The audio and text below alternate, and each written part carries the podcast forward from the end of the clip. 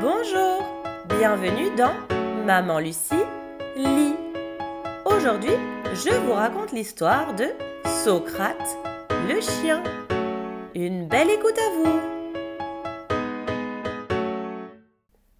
Je suis Socrate, le chien. Je précise parce qu'il y a un autre Socrate célèbre, mais celui-là est mort depuis longtemps. Le pauvre. Non, moi, je suis un chien. Un toutou, un clébard, un corneau, quoi.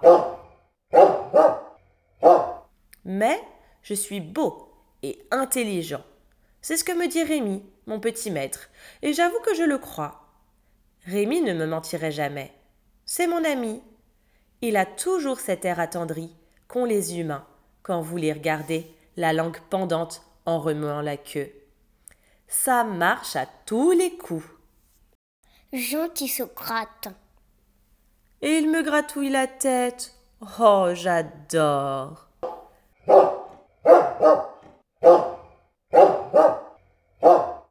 Comment je sais que mon maître est intelligent?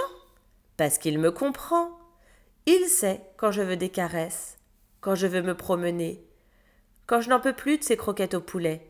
C'est vrai ça. Imaginez-vous, manger le même plat dans la même gamelle toute votre vie. On a beau être un beau chien-chien, il y a des limites. Mon maître me comprend, alors qu'il ne parle pas un mot de chien. Il faut dire que je sais y faire.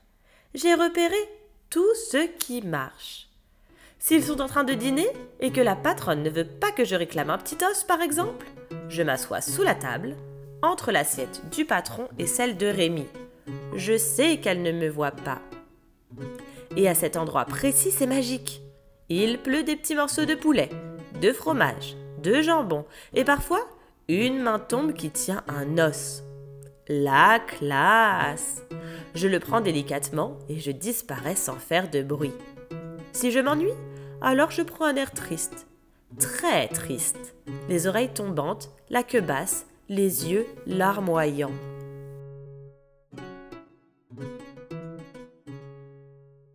Pauvre Socrate, tu n'as pas l'air en forme. À ce moment, je reçois des tonnes de caresses. Ce n'est pas si mal, mais le top du top, c'est. Bon, allez, on va se promener. Youhou Gagné Je pars en trombe chercher ma laisse et j'attends en jappant devant la porte.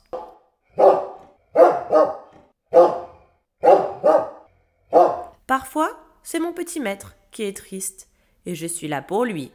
C'est sûr. Je l'aime, moi, cet humain. Je ferais n'importe quoi pour le consoler. Sauf courir après un ballon. Là, faut pas pousser. Je ne suis pas stupide non plus. Le ballon n'a aucun goût. Et aller le chercher, le ramener, le chercher, le ramener, le chercher, le ramener. C'est épuisant à la fin. Moi, je ne comprends pas ce qu'il a mon maître avec ce ballon. Et quand il invite son ami, alors là, c'est le pompon. Il insiste pour que je joue avec eux. Bah non, je refuse. J'ai ma fierté de chien tout de même. Dernièrement, il s'est passé un truc étrange. Rémi a reçu une amie. Il m'a présenté très rapidement, ils sont restés devant mon tapis à discuter, comme si je n'existais pas. Le comble, ils sont partis dans la chambre.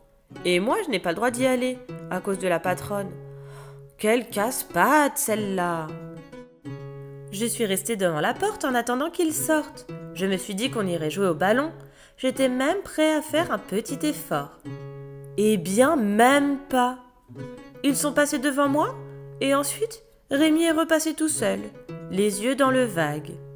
Pas une caresse, pas une gratouille, rien.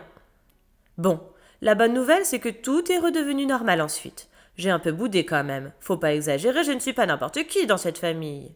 Après, je suis allée promener Rémi, il en avait besoin, et me revoilà couché sur mon tapis.